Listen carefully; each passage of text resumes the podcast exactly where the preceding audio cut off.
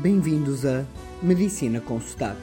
A medicina explicada a todos, de um modo simples e com muita pronúncia. Já há muito tempo que não vos contava histórias. Então vou lançar três episódios seguidos com casos reais, todos eles de 2021.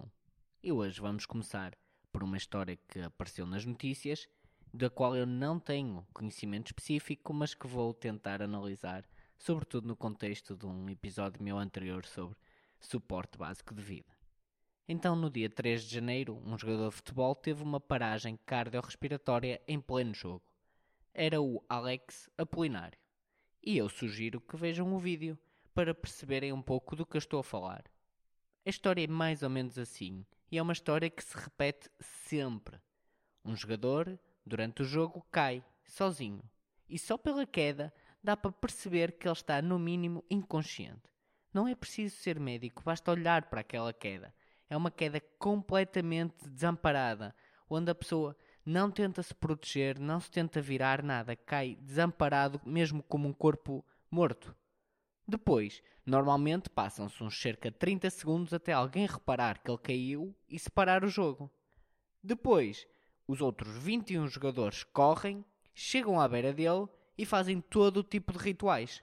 Uns gritam, outros levantam as mãos ao ar, outros metem-lhe os dedos na boca, outros viram-se para o lado e pronto. Depois mais 30 segundos e chega a equipa médica ou do fisioterapeuta ou de alguém que também fica ali meia confusa. Às vezes ainda o metem na ambulância antes de iniciar suporte básico de vida. E nisto já se passaram 2 a 3 minutos, ou seja, nós sabemos que por cada minuto de paragem cardiorrespiratória diminui 10% a probabilidade de sobrevivência. E portanto aqui 20 a 30% da probabilidade de reverter esta paragem já se foi. O que eu não percebo é como é que tivemos uma morte muito falada e trágica em 2004 de um jogador do Benfica, o Miklos Feyer.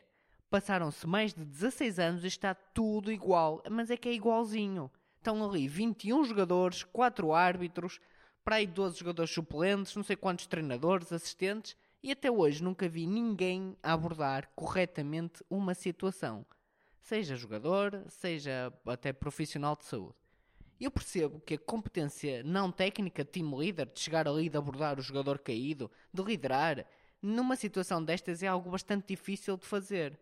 Mas o que eu não percebo é porque é que não existe uma política de ensino de suporte básico de vida universal.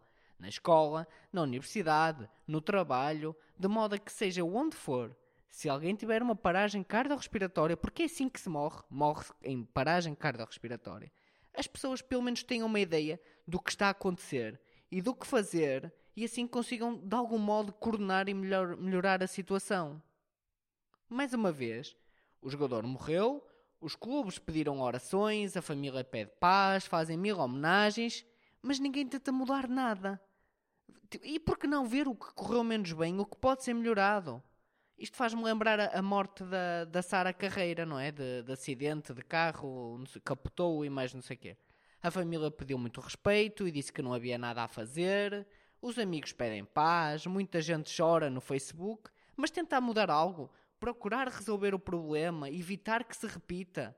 Por que não limitar a velocidade dos carros? Na autoestrada a velocidade é 120, por que não imp impedir que qualquer carro passe os 120?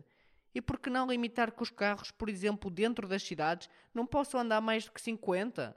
É que destas coisas ninguém fala. Parece que são coisas trágicas e que não há nada a fazer. Para isso, mais vale acreditar em Deus Nosso Senhor e que morreu porque Ele queria que Ele fosse para o céu porque é boa pessoa era importante nós, enquanto sociedade, aprendermos, por exemplo, com a indústria da aviação, em que não há um único acidente, por mais pequeno que seja, até pode não acontecer, mas ser um near miss, quase que aconteceu, e que não seja investigada à exaustão e não leve a mudanças para que nunca mais aconteça.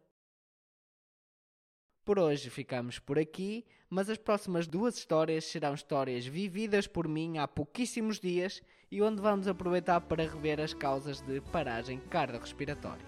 Obrigado.